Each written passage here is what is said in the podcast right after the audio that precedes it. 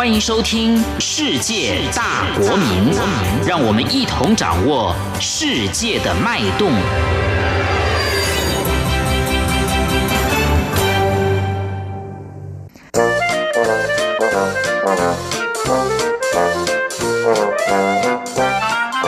那些年，我们一起唱的歌。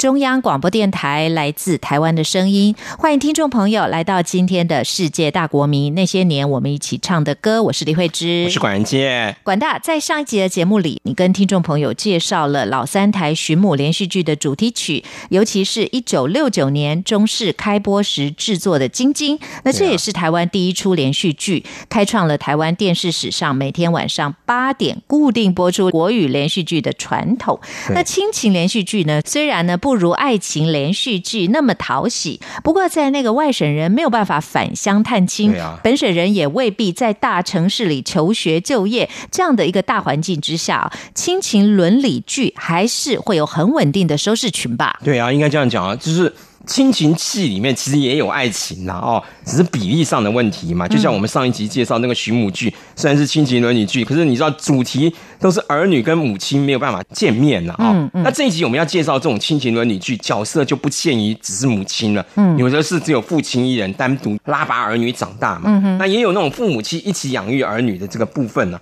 啊，不过应该这样讲啊，近年时代这个政府也有个难言之隐啊，就这种亲情伦理剧哦。在尺度上啊，还是有难以拿捏的地方。嗯，我举个例子来讲，你看像晶晶这样的寻母剧情。哎，真的让有一些老兵想起那个家乡年老的妈妈，所以一九七零年代在金门，哎，真的还有那种老士官长游泳回到大陆去找妈妈的这种案例，是真的。所以从金门游回去哦，这听起来就非常的危险啊，海流又没有办法控制，根本就很难上岸。就算你很幸运好了，真的游到对岸，那共军的士兵发现了一开枪，可能又是一场劫难哦，可能性命也不保了。对啊，所以我们之前在提。那个爱国歌曲的时候，也都是类似的情境嘛。对，其实这个亲情论据就跟那个爱国怀乡歌曲一样，虽然没有错啦，这是政府宣传的要要做的事情啊。可是政府也知道那个副作用是很难避免的啦。因为一九五零年代，因为政府还在很高喊那个反攻大陆的时候，他当然会允许，就是讲说啊，鼓励大家就是讲说来创作这种乡愁歌曲嘛，甚至把它当爱国歌曲来推广。可是你到到一九七年代，因为台湾已经被联合国赶出来了，嗯，那虽然政府还是继续宣传说要反攻大陆了，但大家都知道那是喊假的嘛，跟一九五零年代那个那个不一样嘛。所以当外省人的老兵唱这个怀乡歌曲，或是看这种亲情伦理剧，哎，真的会游回大陆。哎，我我讲我自己的例子啊，我一九八零年代在金门当兵，哎，真的有那个老士官长哦，用锅子这样反过来当做祝福工具，哎，这样子真的又游回大陆去了，所以也都很好笑啊。这本来军队设立这个老士官长。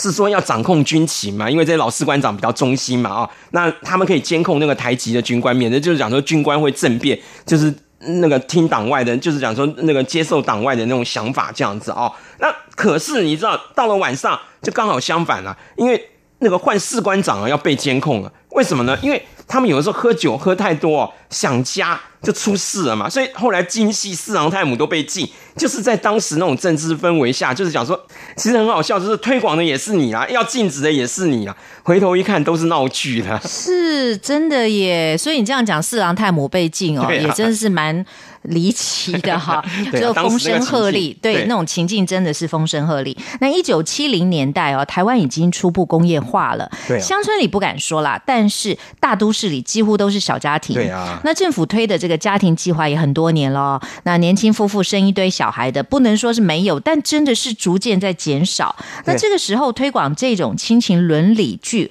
我们上一集介绍的母亲啊，还有这一集要介绍的这个三部连续剧啊，都是家里是一堆小孩的。这个在当时来看。是不是也有点脱离现实？或者是说没错，因为少子化现象绝对不是今天一夜之间产生的嘛。其实五十年前开始，那个妇女的那个生育数就逐年在降低了啦。哦，那一直到现在，甚至很多那个妇女都坚持就是不婚不孕嘛。哦。那所以这种亲情伦理剧啊，在一九七年代刚出现的时候，它其实就已经是怀旧了啦。那我们今天看起来，可是我们今天可以当爬书历史的这个材料啊。那我们也知道，就讲说电视台终究还是党国体系啦，啊，里面也是外省人多了哦。所以说国语连续剧提到的亲情啊，还是有一些限制啊。例如像你看嘛，它第一个它一定要发生在小家庭里面。意思就是说，虽然儿女虽多，可是都是直系血亲，他不会像《红楼梦》里面出现那种什么堂兄妹啦、表兄妹这种的哦。所以，他这个亲情伦理剧里面出现的同年龄的都是什么邻居啦、同学啦、啊同事啊，不会有那种旁系血亲。那这一点呢，跟那个外省的第二代其实也都很相像。你看，像我们这种外省人第二代，都是我们都是因为我们的爸爸都是单身来到台湾嘛，所以他们不可能有兄弟，就是我爸爸不会有兄弟姐妹在台湾嘛，所以你知道我不可能有那个堂兄堂兄弟姐妹嘛。那我如果有那个表兄弟姐妹，也一定都是我妈妈，大概都是妈妈那一边的嘛。那第二种特色是怎么样的？就是这种亲情伦理剧啊，都没有真正的坏人呐。就是那个角色里面有一点，就是有一些人有点软弱，有一点愚昧，有些贪一点小便宜，可是都不会存心害人。所以整出剧都是在那种小风小浪里面度过了。那这比较符合当时政府就是讲说希望这种全民拼经济的目标嘛。如果告诉你是这个世界上有坏人会坑你的钱，你还敢投资吗？对不对？所以这个晶晶跟母亲啊，这是其实这种外省的那种寻母剧啊，反而就成了后来反而变成政治禁忌了。是好的，听众朋友，我们就先来听这首包娜娜演唱台式连续剧《满庭芳》的主题曲。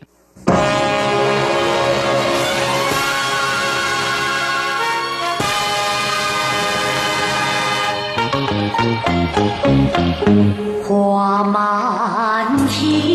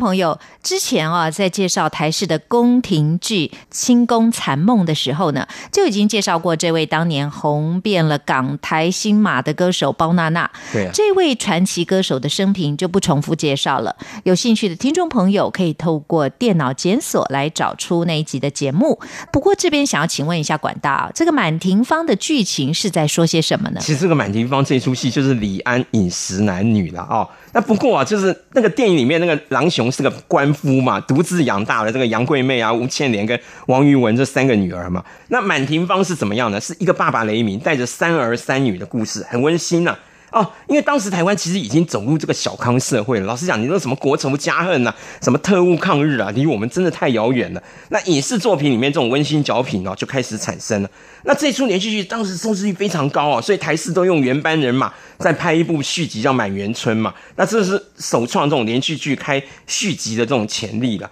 那应该那样讲啊，晶晶跟母亲那两出戏不是同样的，不是同来的演员嘛？那剧情也不连贯嘛？那不能算是真正的续集了啊！但可是这个满园春跟满庭芳就真的是真的就是续集了啊！那满庭芳在讲什么故事呢？就在讲说这个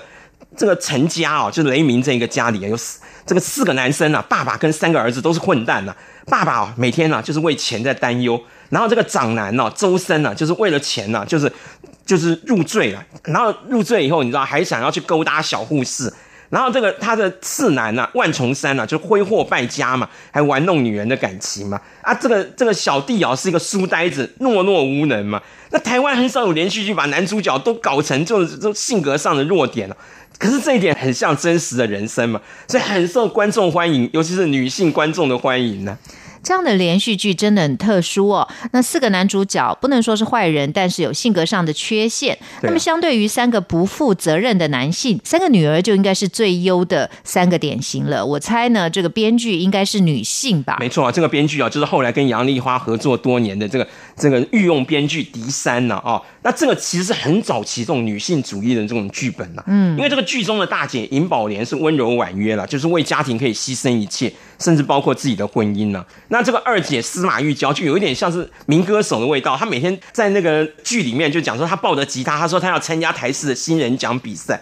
哎，我这里先插一个话哦，新人奖啊，就是四十年前的那个超级星光大道，等于就是他等于用戏剧节目在推这个推他的自己的那个的那个歌唱节目了。嗯，王子雷哦跟杨烈都是靠这个比赛得名，然后才出道的哦。那这个小妹是张璐啦，当时还是古明伦的女朋友嘛。那现在很少人听过古明伦的啦哦。那那因为她演一大堆那个就就是刘家昌的戏啊，后来就是因为不明的原因自杀，跳楼自杀哦，所以就引起很大轰动。那这个剧里面这个张璐哦，就跟那个晶晶一样哦，是收养的，因为当时台湾的社会啊是重男轻女，那很多家庭都把那个养不起的女婴或是生病的女婴哦，丢在这个眷村的附近。那因为那个军眷哦有分配的那个眷粮跟那个军医嘛，也可以做一点简单的医疗啦，所以他们那个外省人也比较愿意收养女婴啊，本省人不太愿意收养女婴啊，收养了就是要准备要 要将来要卖出去当那种从娼这种了哦。那所以这个满庭芳哦，从第一集开始哦，就是全家人就整天在说，哎呀，这个张璐的那个亲生爸爸妈妈哦会来找他了。那可是跟那个晶晶一样，到结尾都还没有出现呢、这其实也是那个早期那种连续剧的那种通病啊，就是跟《星星知我心》里面那个吴敬贤一样，第一集就说得癌症要死啊，结果演到续集都还没死啊。既然哦你是这个电视连续剧的专家，那么就请管大哦跟听众朋友介绍一下这个《满庭芳》的续集《满园春》的剧情又是在说什么呢？因为这个满庭芳哦，因为收视率太高了，嗯，而且那个是因为题材正面嘛，新闻局就让他再多演三十集，就六十集。可是六十集以后，他还是要结束嘛？那结束以后怎么办呢？台视就说：“来，我播一个续集叫《满园春》呐，哦，那个大家都讨厌的里面那个满庭芳里面那四个男生嘛，来，这四个通通死掉了，通通没有了。续集里面啊，就只有这续集里面就变成四姐妹的故事了哦。那他这个剧里面的大姐啊，是这这个陈莎莉，就是讲说她在经营家里面的那个祖传的那个余温呐、那那个二级老二是这个尹宝莲呐、哦，那她是演那个在建设公司里面当那个出纳。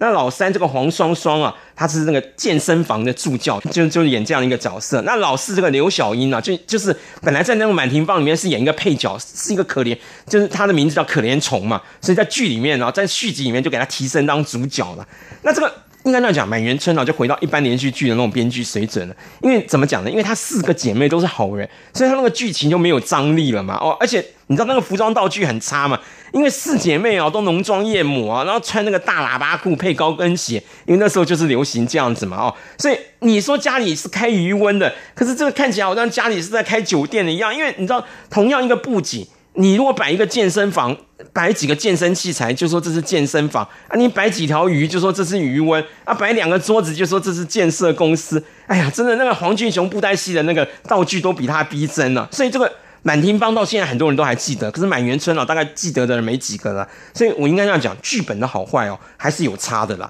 好的，听众朋友，我们就来听另外一首伦理剧的主题曲，台视播出的《星星知我心》，由蔡幸娟演唱的。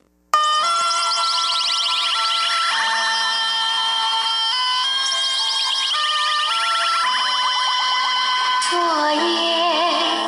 多少伤心的泪涌上心头，只有星星知道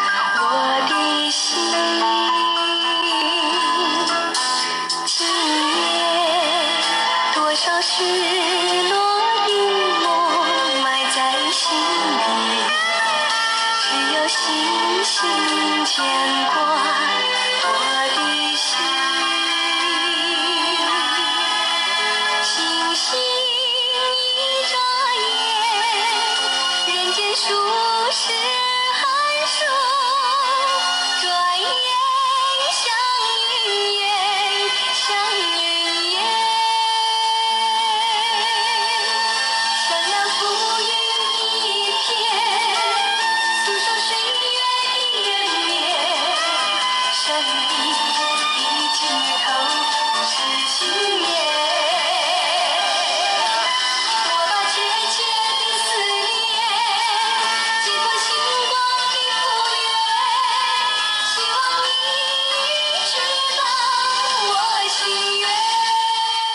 管大《星星知我心》的女主角吴敬贤呢、唱了二十几年的歌，生平第一次演戏就得到金钟奖女主角，哎，这是一出什么样的亲情伦理剧呢？到底这个导演林福地哦是怎么挖掘吴敬贤的？那个《星星知我心》是林福地自己制作，而且自己导演的哦。那那个剧中吴敬贤就是演一个，就是说先生车祸死掉了。啊，自己又得了癌症末期的这个妈妈嘛，哦，所以他临死前要把石安妮、方向中、胡家伟、苏慧伦、温兆宇这五个孩子送到五个家庭去收养哦，这样他才能死嘛，安心的死掉嘛，哦。那我说这五个童星的真名，你们可能都没听过，可是我讲到他们这剧中的名字啊，大家都都会记得：秀秀、东东、弯弯、佩佩、小冰冰，对不对？然后后来弯弯、小冰冰、佩佩都是直接就用这个当，几乎就等于是艺名了。那这个吴敬贤呢，就像你刚才讲的，他没有演过戏。他一九七零年代哦，香港跟台湾一样嘛，因为很多国民党老兵呐、哦，他们有的有的是逃到香港去嘛，哦，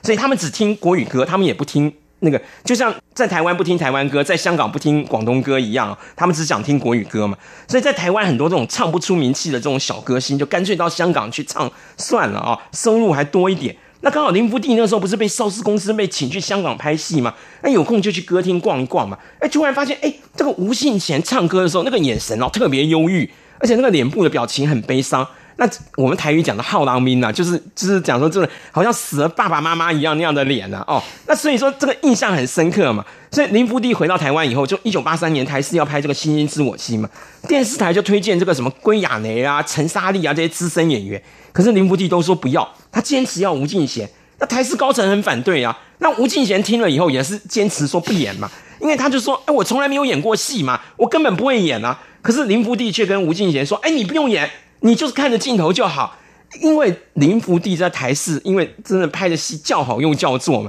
他是一言九鼎嘛。我们台语讲的话剧也叮当了，就是喊一声水就结冰了啦。电视台高层没有人敢反对他的那个意见嘛，这只好让吴敬贤来演嘛。反正剧本里讲说他到第七集这个妈妈就死了嘛，哎，演好演坏也没也没差太多了。对啊，但是《星星知我心》吴敬贤演的应该是不止七集这么少吧？好像到最后几集都还有出现。对啊，《星星知我心》一播出啊，那吴敬贤那个扮相跟演技就虏获人心嘛。所以你知道，观众一直写信啊，打电话到电视台，甚至到新闻局去求情，讲说你就可怜一下这个寡妇吧，你不要 不要让她死掉，不然这五个小孩要怎么办呢、那结果台视你知道怎么办呢？就修改剧本啊。那吴敬贤本来一开始不就说他是癌末病人，马上就要死了吗？结果你知道，他就一直 一直延长，一直火，而且你知道这个戏本来要拍三十集嘛，那个新闻局说没关系，你再多演十集，再演变成四十集啊。那这个就是这样子。那可是到了第二十四集的时候哦，因为这个时候吴敬贤又突然死掉了，在剧中突然死掉，为什么？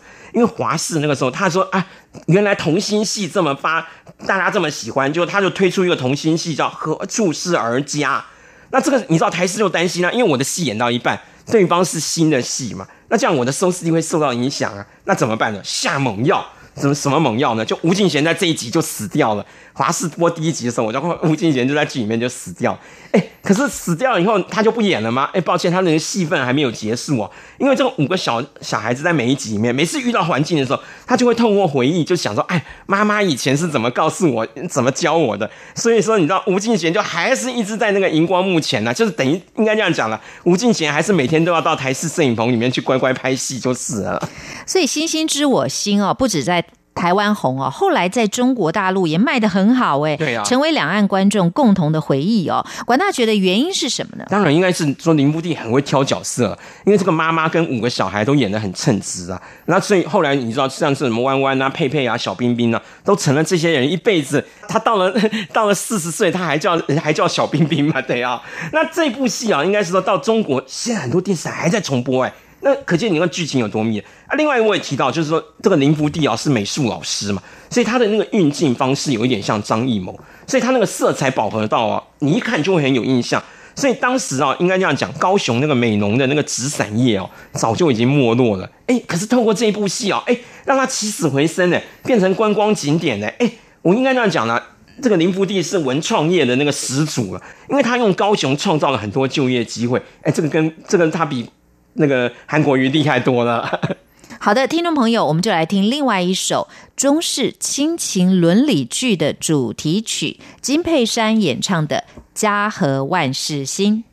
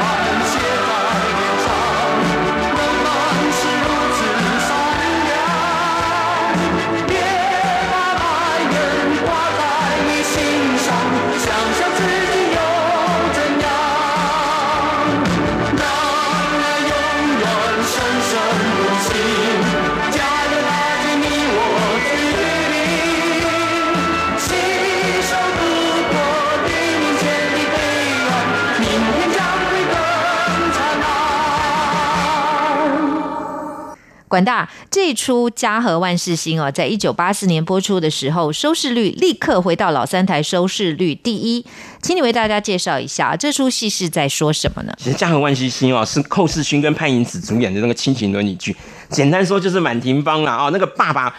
加六个成年儿女嘛，那那个星星知我心不是妈妈加五个小童星吗？哦，那我们这出戏哦是就是爸爸加妈妈再加六个儿女啦。哦。那寇世勋啊，他是演一个什么？那就讲一个演一个粗犷的那个三轮车夫了。那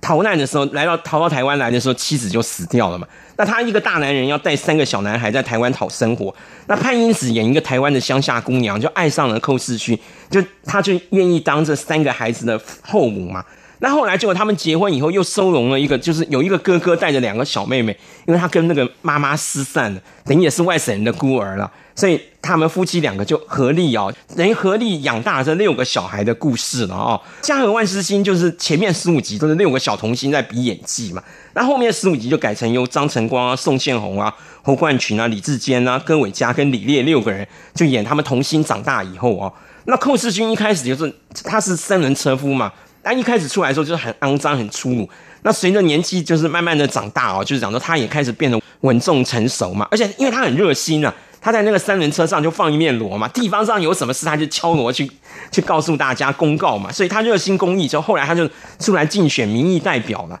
那应该这样讲呢，《家和万事兴》是当时政府为了宣传这个省级融合的这个政策戏啊，是没有错。不过他的戏剧手法真的比较高明啊，而且演员也都称职啊。那个潘迎紫跟寇世勋靠了这出连续剧都入围了那个金钟奖的那个最佳男女主角了，虽然最后没有得奖，但是也很难得了啦。寇世勋本来就是外省人嘛，剧中也演外省人，那观众应该还能够接受。可是这个潘迎紫她是港星哦，她演一代女皇、神雕侠侣或者是神州侠侣都很红，终究是古装剧。就像那些港星到台湾来演连续剧，也都是演古装剧。对啊，尤其是武侠剧，那潘迎紫却要演时装剧，而且还要演台湾村姑，对她来说演技上是一大挑战。啊那观众能够接受吗？应该是说潘迎紫啊是个很有观察力的演员，她不会说台语，而且她重点是怎样？她声音是哑哑的，有点像现在那个周迅啊，对啊，所以她即使说国语对白也不是很讨喜嘛。嗯，因为这种女生这种我们讲的叫左嗓子啦，这个在台湾跟香港啊都不吃香啦，而且哦。她是成年后才到香港的，所以香港人说这个叫北姑了哦，这其实这个字是带着歧视的意味在里面的嘛哦，所以应该这样讲，潘英子跟陈鸿烈在香港离婚以后，才他才来台湾发展的。所以他虽然号称他是一九四九年出生的嘛，可是媒体都说，哎呀，一九八四年的时候他早就已经四十多岁了。可他保养的问题，他保养的很好啊，他还是演十几岁的小龙女啊，气死一大堆台湾的女明星啊。而且你知道潘迎紫在演《家和万事兴》的时候，因为他其实在台湾已经演过时装剧了，而且都是现场收音哦。当时哦，张艾嘉演在台视制作了一部戏，叫做《十一个女人》，就是用十一个短篇小说改编成十一个电视。单元剧啊，那全部都是实景拍摄了，所以他发掘了很多新锐的导演跟演员。那潘迎紫在里面是演那个袁琼琼小说改编的《自己的天空》，我记得啊，他在描写一个就是讲说一个没有办法生育哦就被休掉的家庭主妇嘛。那当她丈夫说要离婚的时候，你知道跟她说要离婚的时候，她坐在那个餐桌旁边这样唾弃，完全是小女人的样子。可是等她离婚以后，她就自己创业，改头换面，就容光焕发，成为一个很有自信的女人。那只有她的前夫的小弟就爱上她了嘛？但是啊，她不接受嘛。就有一幕我最印象最清楚，就是她替那个她替她那个这个很青涩的小男孩洗头，就突然踢到她的那个前小叔了哦，突然跟他告白，是她很惊讶的喊说：“哎，我是你大嫂哎！”那个印象到我今天都还很深刻，就就是啊。那另外应该那样讲了，潘迎紫也是真的很有创意了。我一九八四年在当兵嘛，在在金门嘛，然后就从金门调回台湾来，哎，我就很发现说，哎，怎么很奇怪，满街都是那个女生啊，就讲说用那个晒衣夹来绑头发。那后来我就问那个后来同学会了，我就问那个我们班上女同学讲说，他们就说，哦，因为那个潘迎紫跟寇世军演了一部那个家庭喜剧，叫做《一加一不等于二》。它里面那个潘迎紫演一个就是不爱打扮的那个家庭主妇嘛，所以她都把那个晒衣架，她没有发夹了，她就直接拿那个晒衣服的夹子夹在自己的头发上，哎，结果意外成为台湾最流行的发饰。所以我应该这样讲啊，就我觉得应该这样讲，戒严时代啊，这个外省人在台湾的那个政治、教育跟媒体上是有一点优势，没有错。可是你知道，同样的那种逃难到香港的外省人，他。根本就在那个领域里根本没有办法接受，就算你会讲广东话了，你还是一样被那些香港人歧视嘛，对不对？所以你知道潘迎紫能够在那样的环境中都还能生存下来，所以当他来到台湾的时候，另起炉灶的时候，我觉得他的那种观察力跟吸引力比台湾演艺圈里面的人都还好。难怪哦，他的演艺事业哦，比台湾本地人那都是这就是讲说可以维持的更久，就是了。是，也是有道理的哦。那谢谢管大带给我们这么多好听的故事，也让我们借着亲情伦理连续剧的主题曲，认识了戒严时代的台湾。那今天节目就进行到这，非常谢谢大家的收听，谢谢大家。